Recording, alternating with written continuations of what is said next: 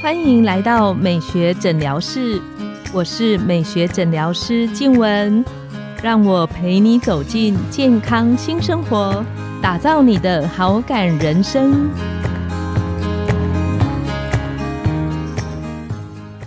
Hello，各位听众朋友们，大家好，我是你们的主持人静文，欢迎来到美学诊疗室。前一周我在马街门诊的时候，听到我一个门诊的朋友跟我说，他前一阵子心情不太好，因为他突然发现自己得了癌症。但是呢，在比较不好的情形里面，最大的好处是他聊给我听，他说。因为他是透过健康检查的时候发现的，所以那个癌症的级别在非常的前面。现在开始治疗，整个他其实是可以完全恢复的。那这个给了我一个还蛮大的提醒，听众朋友们，你们还记得上一次做健康筛检是什么时候吗？因为有时候连我自己都会想说，真的需要去做健康检查吗？真的需要每年去做这些筛检的计划吗？今天我们很开心邀请到了一位妇产科医师林继尧医师。妇产科医师几乎是我们每一位女生朋友都需要的医生。林医师他是前台北荣总的妇产科专科医师，也是妇癌科的研究医师。我们欢迎林医师。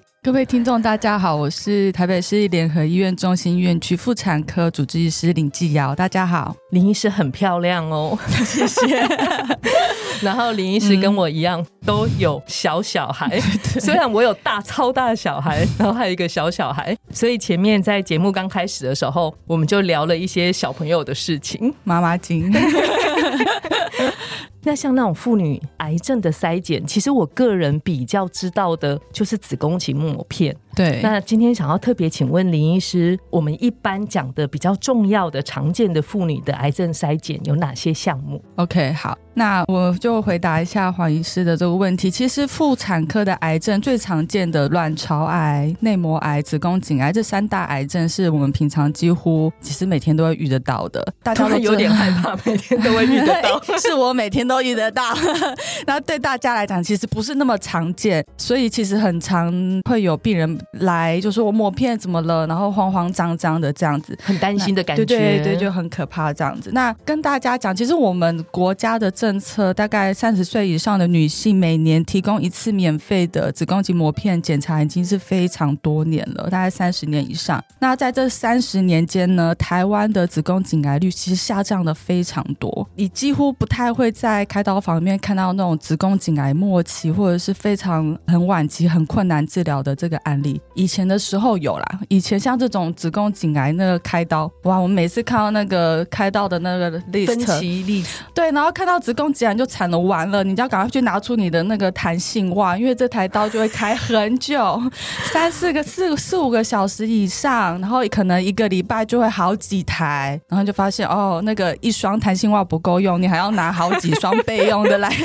来替换，对。可是，在可能在十几二十年过去，自从抹片。片检查筛检出来一些癌前病变，那你可以在它变成癌症之前，我们就先处理掉。所以大概这几年，你大概可能一个月看个一台两台，差不多，其实是非常显著的下降。是，所以在这一块工位的推广上，我觉得台湾算是蛮成功的，做的很好，做做的很不错的。所以会建议大家，就是每年的时候，就是来做一下子宫颈的膜片检查。会是真的建议在三十岁左右的时候，因为我觉得大部分这种健康筛检，我们会想说，那晚隔一两年，或者是我上一次做是一年前，那隔个两三年。应该没有关系吧？好，其实是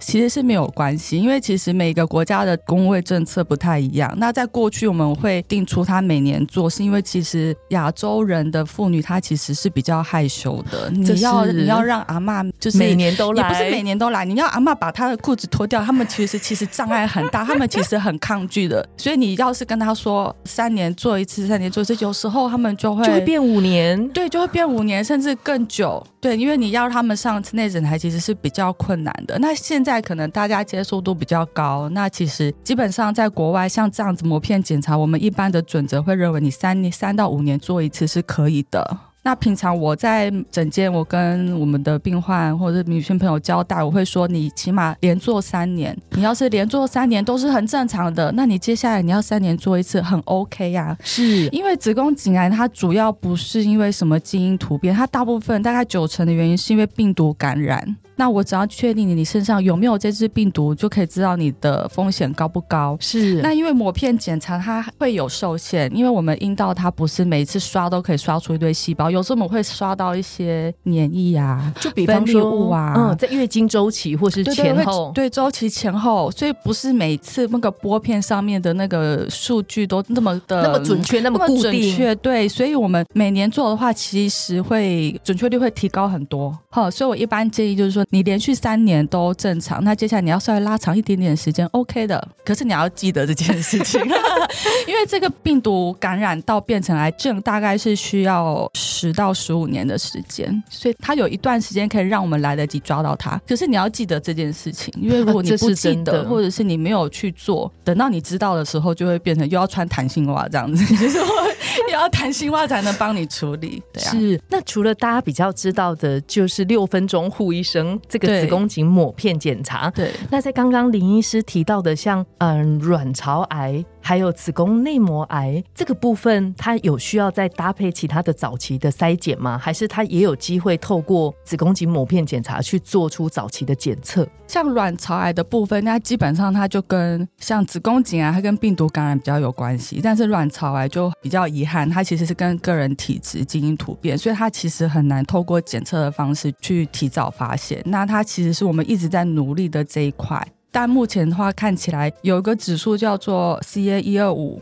它中文叫做卵巢肿瘤指数。当然，它这个指数不是只有卵巢长癌症或肿瘤它才会高，它其实很多原因都会高的。那这个可能是一个筛检的工具，就是 CA 一二五这个抽血可以得到的指数，再搭配我们做超音波看那个子宫卵巢，也许有状况的时候是可以提早抓出来的。不过这一点当然没有像子宫颈癌，你可以直接抹到子宫，嗯，那个效果当然是还是有差。不过每年做一下超音波是可以的，然后视情况做 CA 一二五这个抽血检查也是可以考虑。那这个是是卵巢癌的部分。那另外刚刚黄医师提到的像内膜癌，那内膜癌基本上内膜这个东西，其实我们女性经过月经的时候，其实我们每个月都会崩落那些内膜的，所以它的症状比较明显，比较好让你察觉，它就是会容易在不是月经的时候乱出血。哦，会有不正常的出血现象不。正常的出血，然后或者是停经之后又来月经，停经很久哦，又来，这个是会让一般我们的妇女朋友会比较有警觉性的。所以你如果是非月经期间乱出血，或者停经之后乱出血等等，你就就是可以来做检查。那我们可以用超音波的方式、子宫镜的方式，可以提早做诊断，这样子是，嗯那像刚刚林医师你有特别提到，就是子宫颈癌跟一个病毒有关系。对。那那个病毒现在是不是好像有一些疫苗是可以施打的？对对，子宫颈癌疫苗大概在台湾也施打了超过二十年以上，有这么久吗有有有有，非常久，非常久。因为我我知道前一阵子签到我们家姐姐。他们国中现在会给你一个同意书，然后问问看家长要不要嗯让妹妹们他们开始接受施打，好像要打两剂。我其实细节我忘记，我都是签名。对，签名妈妈同意就可以，妈妈工具人签名就好。工具人对对对，子宫颈癌疫苗分二价、四价跟九价，那二价、四价分别在二零零六年、二零零八年左右，其实在台湾就开始可以施打了，所以到现在也是十几年。那再加上在之前国外的一些记录，所以这疫苗我们开始打了，应该都是超过二十年了。如果从国外这个疫苗开始上市算起的话，是那比较新的是大概在二零一五年左右上市的九价加息疫苗，觉得我应该反省，我完全没有注意我们家姐姐打的那个到底是二价、四价还是九价？诶要看，因为我们是在一百零七年的时候开始，我们工卫政策是给国二的女生开始施打子宫颈癌疫苗。那他们当时施打的公费疫苗是二价的，是对，所以你家妹妹应该是二价的，哦对对。那因为二价它就是我们涵盖范围就是最容易致癌的那两只病毒，十六跟十八的人类乳头病毒这两型，你就是是特别针对它，那个是两价疫苗。那后来又出了四价，四价又包含到型号六跟十一的这两只病毒，就四只这样。十六、十八、六跟十一，对，然后呢，现在的九价的话，它就是就是又再多了五个型号这样子，还包括了三一三三四五五二五八。那三一三三五二五八这几支在亚洲还比较流行，对，然后就可以涵盖到大概九支型号的这支病毒，所以酒驾是比较新，那涵盖范围是比较广的。那我们现在大概从去年开始，我们也推广国二的女生施打的是酒驾的疫苗，所以可能要看你们家小朋友，好像是去年。但好像是公费，因为我没有印象收到。我们现在是正在推广，就是公费也用施打九价，因为价钱不一样。二价、四价，因为时间比较久了，那涵盖范围比较短，所以他们一季的价格大概会落到三千到四千左右。那九价疫苗的话，它的价格一般会落在六千到四千。所以我们国家可能经费的问题。那不过我们也就是开始从二价也要转成公费，也是用九价的方式来替我们的小朋友做施。打，嗯嗯，对，那施打的剂次的话，其实是看年龄。如果你是九到十四岁的话，你打两剂就可以；十五岁以后，我们就是打三剂做施打。那他施打会有他的时间，我说他会根据不同的年龄，所以要决定我的打的剂型是打两次还是打三次是不一样的。是没错没错。如果你是九到十四岁的小朋友，我们就是打两剂，然后就是间隔六个月左右就可以打这样。那如果说是三剂的打法的话，是这个月是打，八周后两个月试打，然后再来就是第六个月半年的时候再试打第三剂，这样子就是一个完整的一个施打的一个流程，这样子。对。那林医师，你们在门诊会不会有患者？请问说，比方说现在他们把它落实在国中实施，是因为通常。现在只能讲通常，现在不敢讲一定。通常国中女生她还没有性经验过，所以在还没有可能感染乳头病毒之前，施打疫苗，会不会有患者或病人问你说：“那如果我已经有过性行为，就是性经验之后再施打这个乳头病毒，它一样是有帮助的吗？”一定要是有帮助的，所以就是他们来诊间，我都说打打打。的确，你在还没有性经验，你没有机会接触到那些病毒的时候，如果你打了疫苗，你身体有抵抗力，那效果当然是最好的。就像我们会说 CP 值最高，而且呢，因为你打完三剂，其实也是要花费一万多快两万块价格。那如果你是从你可能十几岁就开始，因为它这个我们是终身，我目前看起来它的疫苗在我们身体是终身的保护力可以达终身之久。对我们目前看起来是可以的，那就是 CP 值嘛。你如果说你没有早打 早享受，早打早保护，然后保护的年限又很长，这样你说如果说我已经是啊四十岁了，我也可能生过了小朋友，我有性经验，这样你可不可以打？也还是可以，因为它其实疫苗打上去之后，你身体还是会被激发出一些免疫力，这样那之后你如果有遇到病毒在靠近你的时候，你还是有一个抵抗力的武器，可以减少它感染的机会，这样子是。所以，如果年纪再多一点点的人，可能要自己去决定想不想试打这个疫苗。对对。一般的话，像酒驾加刑，因为现在这个是比较新，大部分我们都是打酒驾了。那酒驾它的访单的年龄是，不管是男生女生哦，都是九到四十五岁，所以你在这个年龄施打是没有问题的。那四十五岁以上也不是不能打，那我就是会请病人自己考虑咯，你的 CP 值的问题，因为可能像这支病毒，你从感染到变成癌症，可能约莫要经过十年到十五年。如果你现在是已经进入更年期状态，好，假设你今年六十岁，那你觉得你接下来？更年期，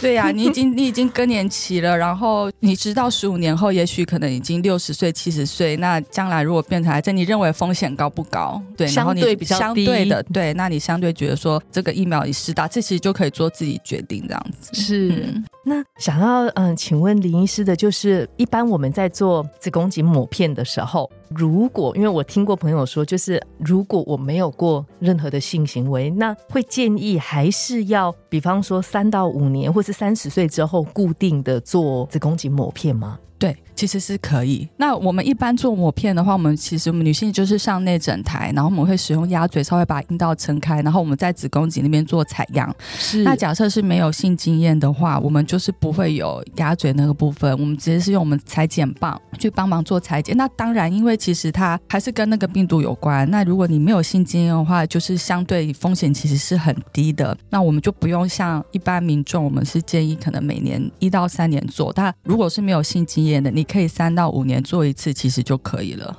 就是对还是可以做，它还是一个还安全是还是可以的行为。做，可是要特别提醒帮你施作的医师，因为我们裁剪的话，毕竟你可能用鸭嘴的话裁剪，它会比较好，因为我们会直接看到子宫颈。那假设没有的话，我们就是随机采样，在阴道那边采样这样子。对，那你说为什么要做呢？假设我都没有性经验，为什么要做？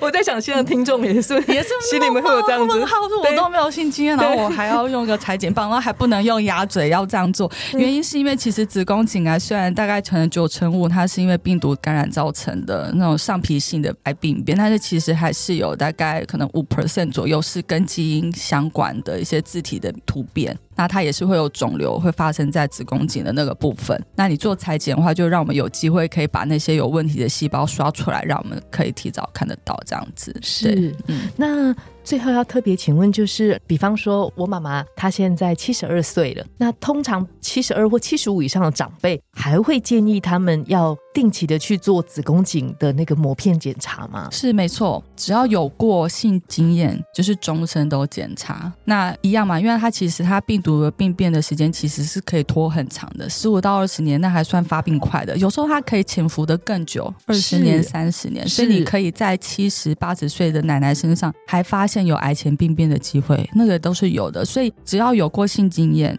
就是终身都可以做膜片检查适用的对象。对，因为很多阿妈很可爱，然后来我诊间就会说，我先生已经拜拜了。我说 哦已。经已经二十年了，拜拜二十年了，我说哦，那要抹片吗？我说你先生拜拜，那你还是要还是要活着跟膜片有什么关系？我已经很久没有了，好久好久。我说对，可是你有过，就是还是会检查，帮你检查，很可爱，很可爱，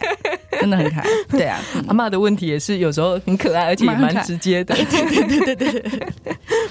那我们今天非常开心林医师的分享，让我们学到了。其实我觉得女生做那个早期的癌筛检，像刚刚林医师提到的子宫颈抹片检查，或者是 CA 一二五的抽血检查，都有机会帮助。还加上您刚刚说的那个超音波，对都有机会帮助我们，就是女生自己照顾自己的身体。那如果真的有什么异样，她早期诊断的时候，其实她后续的治疗的方法会比较单纯。而且几乎是有机会可以完全恢复的。是 没错。下一集我们要邀请林医师来跟我们聊聊，其实很多女生几乎都有过泌尿道发炎感染的情形，那怎么样可以预防？怎么样可以减少复发的情形？那我们期待下一集林医师的分享。好，谢谢。今天我们的节目就来到了尾声，美学诊疗室欢迎你们再度光临，我们下次见，拜拜。